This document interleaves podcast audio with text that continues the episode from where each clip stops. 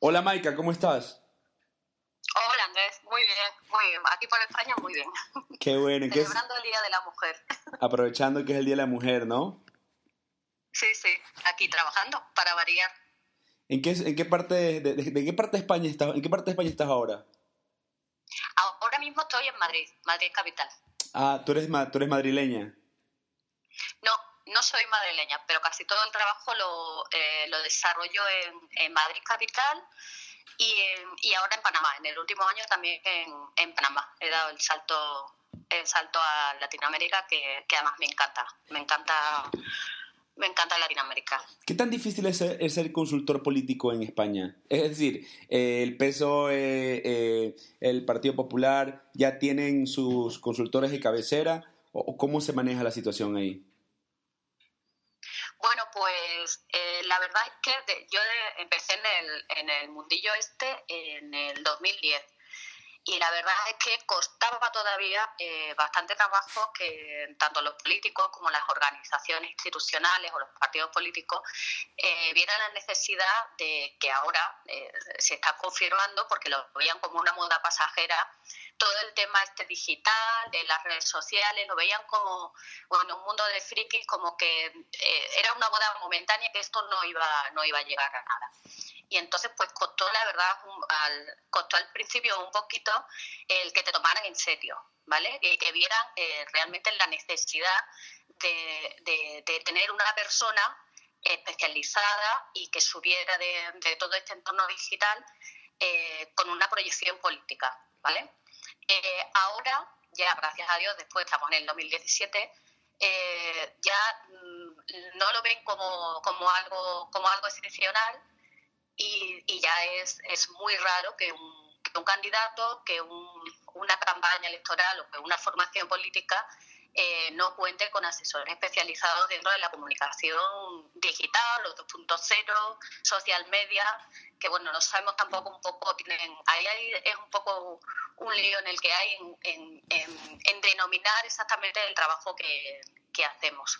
Porque se queda un poco también nada más que en el trabajo de ah, Twitter y Facebook y ya está. O sea es y el, el trabajo va el trabajo que se realizaba como bien sabes va más allá de postear o de mantener activas unas redes sociales. Definitivamente. Y antes de adentrarme en las otras, en las siguientes preguntas, cuéntanos, ¿quién es Maika Quintanilla? A ver, Maika Quintanilla. Pues Maika Quintanilla es, no sé, bueno, es una de las cosas que estoy ahora intentando otra vez, me tengo que volver a definir porque ya te digo, yo empecé en el, en el mundo este un poquito de casualidad, eh, me metí de lleno, me contrataron a, partir de una pre-campaña que hice. Eh, yo había estudiado marketing, eh, pero me especialicé, o sea, hice un máster de todo el tema de social media. Te estoy hablando en el 2010, donde parece que este mundo era como, porque ahora lo vemos como muy normal, ¿vale? Es algo parte de nuestra vida, pero en el 2010 casi nadie utilizaba las redes sociales, ni, y mucho menos los, los políticos, o sea, era y como te digo, empecé en, e, empecé en este mundo, me, me lo propusieron, me preparé, estudié y entré de lleno en una campaña que, que, bueno pues tuvo tuvo bastante éxito tuvo un reconocimiento eh, por parte de muchísimos medios de que se hizo una o sea una campaña online que era una de las primeras que, que se hacía en, en España eh, estuve trabajando luego en un gobierno regional a nivel de, luego de instituciones, del gobierno abierto, de transparencia, de todo este tema que también empezaba a despuntar por, el, por allá por el 2011, el 2012. Eh, luego eh, estuve unos años retirado un, poquito, me salí de la política y me enfoqué un poco al tema empresarial, porque vengo al tema empresarial y al de formación. Soy profesora en distintos en distintos eh, en algunas universidades en algunos organismos oficiales doy clases. Y bueno yo siempre digo que una vez que conoces el mundo el mundillo este de la política es, es un mundillo de amor y odio y es muy difícil siempre que lo conoces eh, volverte a desprender a desprender por completo de, ello. Y ahora, pues últimamente llevo estos dos últimos años, pues otra vez inmersa en, más centrada en campañas políticas y asesoramiento de candidatos. Ya te digo, el último año en, en Panamá y ahora, pues también en España. ¿Y en ese recorrido quién esa soy yo. Y en este recorrido, bueno, ese es Maika con ustedes, Maika Quintanilla. Y en este recorrido, ¿quiénes fueron tus primeros maestros? Bueno, he tenido, he tenido varios y la verdad he tenido la gran suerte porque, como te comentaba antes, es un mundillo que al final, pues, nos conocemos, nos conocemos y luego nos conocemos casi todos. Claro. Y, y, lo bueno de todo esto es que terminamos siendo amigos de verdad, ¿vale? Independientemente de que de dónde esté trabajando cada uno, en qué proyecto esté trabajando. Te puedo hablar de, para mí, han sido fundamentales, ha sido Rafa Rubio, ha oh, sido Rafa Rubio. Aguilar, eh, ha sido David Álvarez, el cual es un crack dentro de, de su especialización, que es el, el análisis que hay eh, pero te puedo hablar de Ángela Paloma, de, bueno, de, de Eli Gallardo, de Ah, Javier Petesí, claro. de Antoni Gutiérrez. Anthony, bueno, claro, son-. Han sido referentes, han sido maestros, me han ayudado, me han aportado y luego además tengo la gran suerte de que somos, que somos amigos. Que bueno, eso es lo más bonito, ¿no? Que, que estas relaciones profesionales Sí. tengan esa amistad. Oye, una cuenta es muy... difícil de entender, hay gente a lo mejor que no entiende porque a lo mejor eh, trabajamos en proyectos que, que son contraponen. completamente distintos. Claro, pero no deja de no dejamos de ser amigos además no dejamos de, ser- o sea no olvidamos que esto es una parte profesional que independientemente de yo por lo menos trabajo siempre yo me dedico a la comunicación pura y dura es decir que tiene que hacer ahora siempre eh, te influye muchísimo con qué candidato estás trabajando independientemente de que pueda estar más o menos de acuerdo con todo ese programa que lleva que están llevando a cabo en, la campaña eso no tiene nada que ver. O sea, además, cada uno nos movemos y además al final, bueno, cada uno tenemos nuestra ideología o tenemos nuestro pensamiento, pero lo que sí, esto es eh, puramente profesional. Es decir, no es, se trabaja con, pues yo he, sí he tenido la suerte de trabajar con distintos, eh, distintas agrupaciones políticas que no tenían nada que ver, pero sí tenían algo en común. Es decir, era- había un candidato detrás y había un equipo detrás que es- con el que sí merecía la pena trabajar. Y además siempre te aporta. La diferencia, yo creo, que aporta más que, que cualquier otra cosa. Maika, voy a, Maika, voy a, a un poco utilizar la coyuntura. Hoy es el Día Internacional de la Mujer. Cuéntame, ¿es más difícil para una mujer dedicarse a esta profesión? Porque una, obviamente estamos, eh, la política es un mundo dominado por hombres, lamentablemente. Pues mira, eh, tengo que decir que sí me da mucha rabia, pero yo tengo que decir que sí. Yo te hablo desde mi, desde mi caso eh, y además sobre todo en el, en el porque yo me, me, muevo dentro de lo que es la estrategia de la comunicación eh, 2.0 digital o eh, social media, no, sa- no sabemos cómo llamarle. Pero eh, yo sí me encuentro eh, muchísima gente, y además sobre todo además con ofertas de trabajo, que van dirigidas porque dan por hecho que, que primero, eh, primero por, eh, tienen que ser más jóvenes que tú. ¿vale? Ellos ya eh, tienen que saber más que tú, cosa que no tiene por qué ser así. O te piden a lo mejor que, que una de las carreras que hayas tenido que, que estudiar sea periodismo o informática, cosa que Ah. tampoco tiene nada que ver con el trabajo que nosotros realizamos. Claro que sí. Ajá. Y luego yo, desde mi caso en particular, eh, siendo eh, mujer eh, y además madre, eh, si te encuentras trabas, como prefieren antes a, a una persona un poquito más joven, ¿vale? Porque piensan o dan por hecho que, que, bueno, pues que esa situación familiar sí es determinante a la hora de, de realizar tu trabajo. O sea, cosa que he demostrado luego, pues no tiene nada que ver. Trabajo en Madrid. Yo no vivo en Madrid, pero trabajo en Madrid, eh, trabajo en Panamá, trabajo en, en, desplazado siempre sin ningún problema. Claro. Pero hay que, o sea, es, es cierto, es decir, eh, sí te encuentras trabas. Sobre todo, además, mira, eh, más que por ser mujer, es por la edad también. ¿Vale? Yo soy, yo ya estoy en la categoría senior y a la gente le cuesta. Prefiere, eh, prefiere a un chavalito eh, de veintipocos años eh, que creen, eh, tienen la falsa idea de que domina muchísimo mejor este, este mundillo. Dan por hecho que ellos ya, eh, los llamados los nativos digitales, Claro. por así decirlo. Y esto, esto aparte de entender un poquito de tecnología, aparte de entender un poco, requiere primero mucha experiencia, haber trabajado bastante y luego mucho estudio. O sea, estar estudiando constantemente. Tú sabes que esto es un mundo que Por está cambiando supuesto. cada dos por tres, te cambia el algoritmo te cambia las plataformas, te cambian todo y tienes que estar constantemente estudiando. Yo creo que eso no tiene edad ni sexo. Yo pero creo, sí, sí que hay, hay dificultades. Yo creo que ya respondiste a mi siguiente pregunta y era, ¿por qué no vemos más mujeres dedicándose a esa profesión? Y creo que hay un poco de desaliento inherente a este tema dominado por, por hombres, ¿no? Pues, pues mira, sí, pero porque yo creo que no solamente es en esta profesión, es que desgraciadamente es en todas las profesiones, es decir, se nos exige mucho más a, a las mujeres eh, que a los hombres. ¿Vale? El, mira, yo te pongo el caso mío de, este año últimamente que he estado casi todo el año en, Panamá y la pregunta, o sea, no, la primera pregunta era, era ¿y cómo lo hacía? O sea, ¿cómo estaba? Nadie entendía cómo una mujer sola puede plantarse en un, en, un país totalmente a 8.000 kilómetros de España, eh, sola y, y buscando allí proyectos y trabajando sola. O sea, era una cosa que, que además yo decía, vale, si fuera hombre me lo preguntarías. Claro. No, pues eh, que es así. Pero no es, yo no creo que sea solamente en este sector.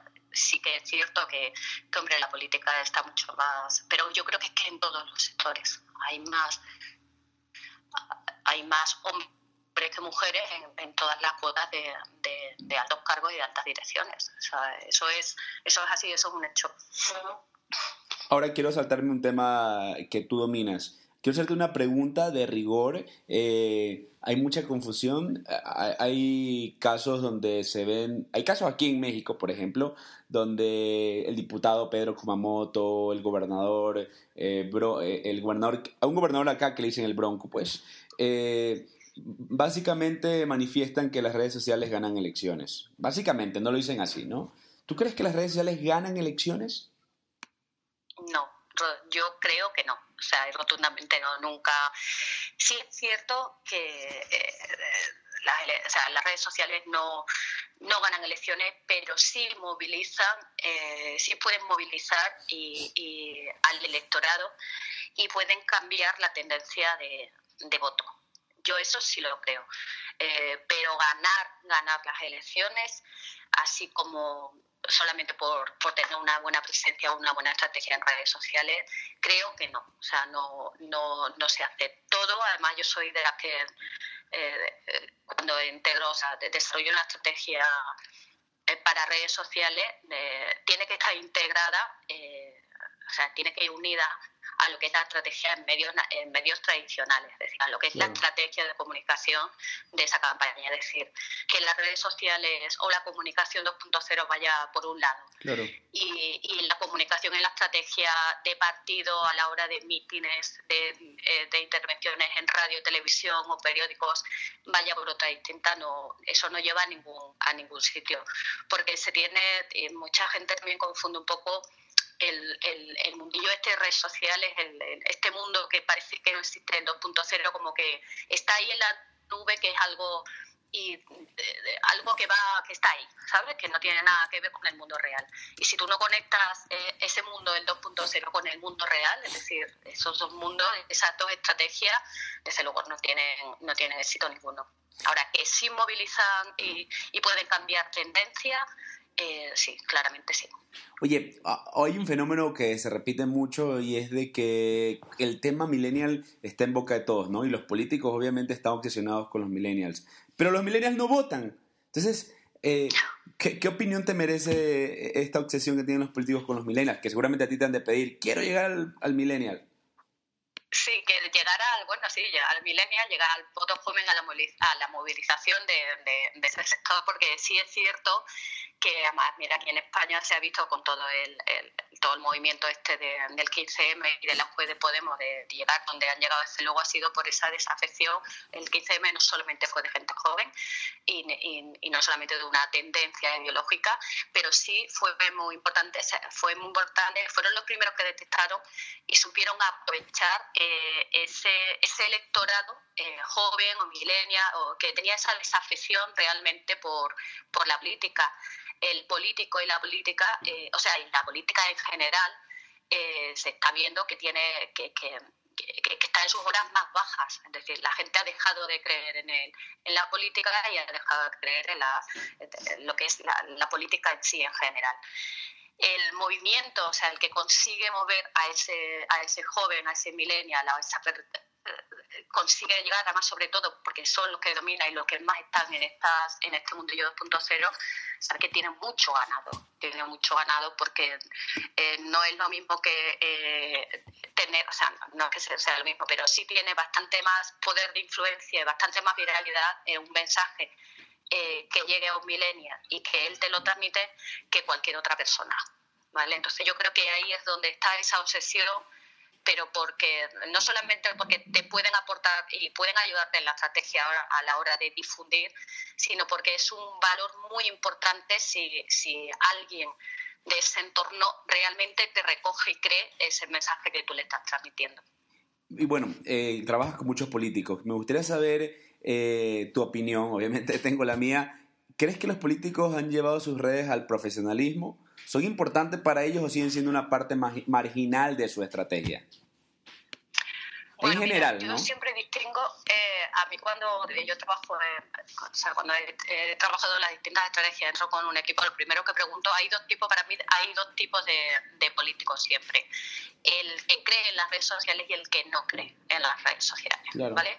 El que cree eh, se trabaja con él es mucho más fácil porque además suelen llevar ellos, son personas que suelen llevar ellos sus perfiles, sabes de lo que le estás hablando, eh, les puedes enseñar, les puedes eh, decir por aquí, por aquí, y entienden, entienden perfectamente qué, es lo que están, qué es lo que van a hacer o qué, cómo vas a desarrollar tu trabajo. ¿vale? y luego está el otro que no cree que, pero que, que piensa que, que como la gente está en las redes sociales, pues es que hay que estar en las redes sociales, ¿vale? Entonces, eh, ese, un poquillo más, es un poco más complicado trabajar y hacerle transmitir eh, por qué haces determinada cosa, por qué esta estrategia, por qué esta forma de comunicar, por qué tenemos que estar en esta o en esta red, porque, ¿sabes? El, el, y luego está el que, pero con ese no, no llegas a trabajar nunca, que, que, es el que se niega en rotundo y el que no está, no, ni está ni se le espera, pero porque tiene, eh, tiene miedo, ¿no? tienen pavor a las redes sociales, pero que, que, este miedo eh, surge no solamente en el político, está en, a nivel de toda la sociedad, incluso en los padres con los, con los hijos, en, profesionales, y yo creo que por ese desconocimiento que se tiene de, la, de las redes sociales. Les da miedo, pero porque no las, primero las desconocen, no, no las estudian, no las preparan, no saben de qué va y a todo el mundo le asusta. En el, en el caso del político, pues le asusta mucho la crítica. Y algo que le no quiere oír, cosa que es un error, pero bueno. Y algo que le asusta mucho al político es la, la, guerra sucia digital, la guerra de lodo, como le dicen aquí en México. Eh, ¿Tú crees que sirve para algo generar guerra sucia digital, bots, eh, tendencias engañosas? Mira, eso yo soy totalmente contraria a esa estrategia, no la veo, o sea, no me parece ni, ni me parece operativa, ni me parece ética, ni me parece. Me, he negado a mí algunas veces, en algún momento me han pedido eh, que se creara voz o que se creara perfiles falsos, o sea, cosas que me he negado. No me parece, primero, porque no llega a nada, es decir, no te sirve absolutamente de nada tener ahí unos perfiles que te dan viralidad, pero que sabes que no llegan a ningún sitio, porque aquí lo que se trata es de llegar al, al electorado, llegar al votante. ¿Vale? El que haya mil, mil, eh, mil perfiles falsos o mil perfiles que, que, no, que son bots, eso al final solamente sirve para autoengañarte, ¿vale? O eh, si es cierto que hay alguno, alguna gente que lo utiliza como para justificarlo como trabajo en, su estrategia, porque la gente tiene la falsa idea de que cuanto más seguidores mejor y no es así. No, así es, Aquí no es tanto la calidad como o sea, la cantidad como la como la calidad. Es cierto que este este ciberambiente que, que se está creando de estos ataques eh, creo que no, o sea, no beneficia, perjudica, pero algo algo de alguna manera habrá que que poner un poco de, orden y, o barreras o de, límites porque hemos visto ya no solamente que esto es a nivel de comunicación, sino ya es el, espionaje, ya o sea, son cosas ya un poquito más un poquito mayores. Creo que eh, traspasa, o sea, esto ya ha traspasado un poco de la frontera, eh, por así decirlo, de la comunicación eh, pura y dura política. Pero algo, creo que algo hay que hacer. Mira, hablábamos eh, previo a la entrevista acerca de los vendedores de humo, ¿no? Hay mucha gente que es by the book, ¿no? Lo que leen, lo aplican. Y, tú sabes que esta profesión eh, es artesanal, aprendes mucho en la práctica. Eh, ¿Cómo detectar un vendedor de humo en, esto, en este medio? Bueno, pues al final yo creo que es un poquito difícil que no conozca que no conozca cómo se mueve este mundo. Es decir, entre nosotros, es decir, entre los que nos dedicamos a esta profesión, sabemos perfectamente eh, quién es quién, ¿vale? Independientemente de lo que tú vendas, de lo que tú cuelgues o de lo que tú eh, proyectes en tus redes sociales, ¿vale? Eh, para la persona, el usuario un poco, un poco más de a pie, pues es un poquito complicado porque eh, ya te he dicho, lo he dicho antes, eh, lo primero que te... Ha habido proyectos en que me, me, pedían el cloud, es decir, qué cloud tienes o cuántos seguidores tienes, ¿vale?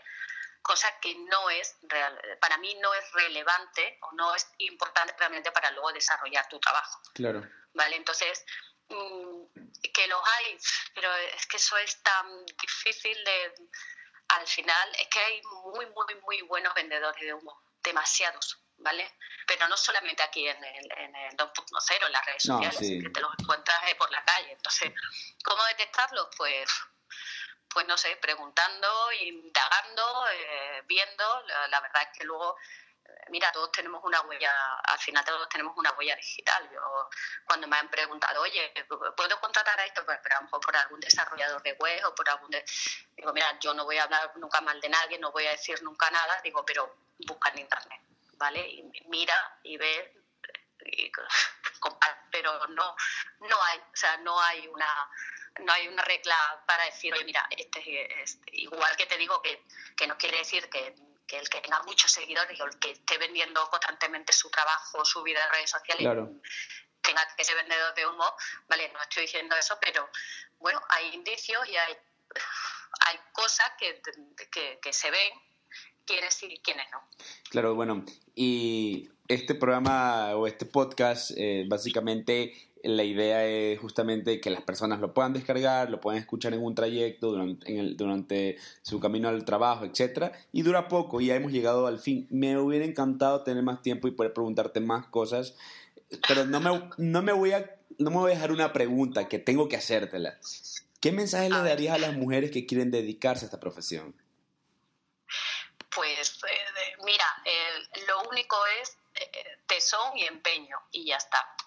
Yo, yo, me, yo te digo, me he encontrado con muchas trabas, no solamente profesionales, sino entre familiares, porque una de las persona que yo adoro y que yo quiero es mi madre, me dice, pero tú qué haces? O sea, es muy difícil explicarle, por ejemplo, a una madre exactamente qué estoy haciendo porque no lo entiende, ¿vale? Ella me ve en Facebook y en Facebook, pero no entiende y no te creas que me apoya. Eh, sí me apoya, pero no cree que entiende tanto eh, que yo esté tanto tiempo fuera de casa, que esté tanto tiempo viajando, que esté tanto tiempo por ahí.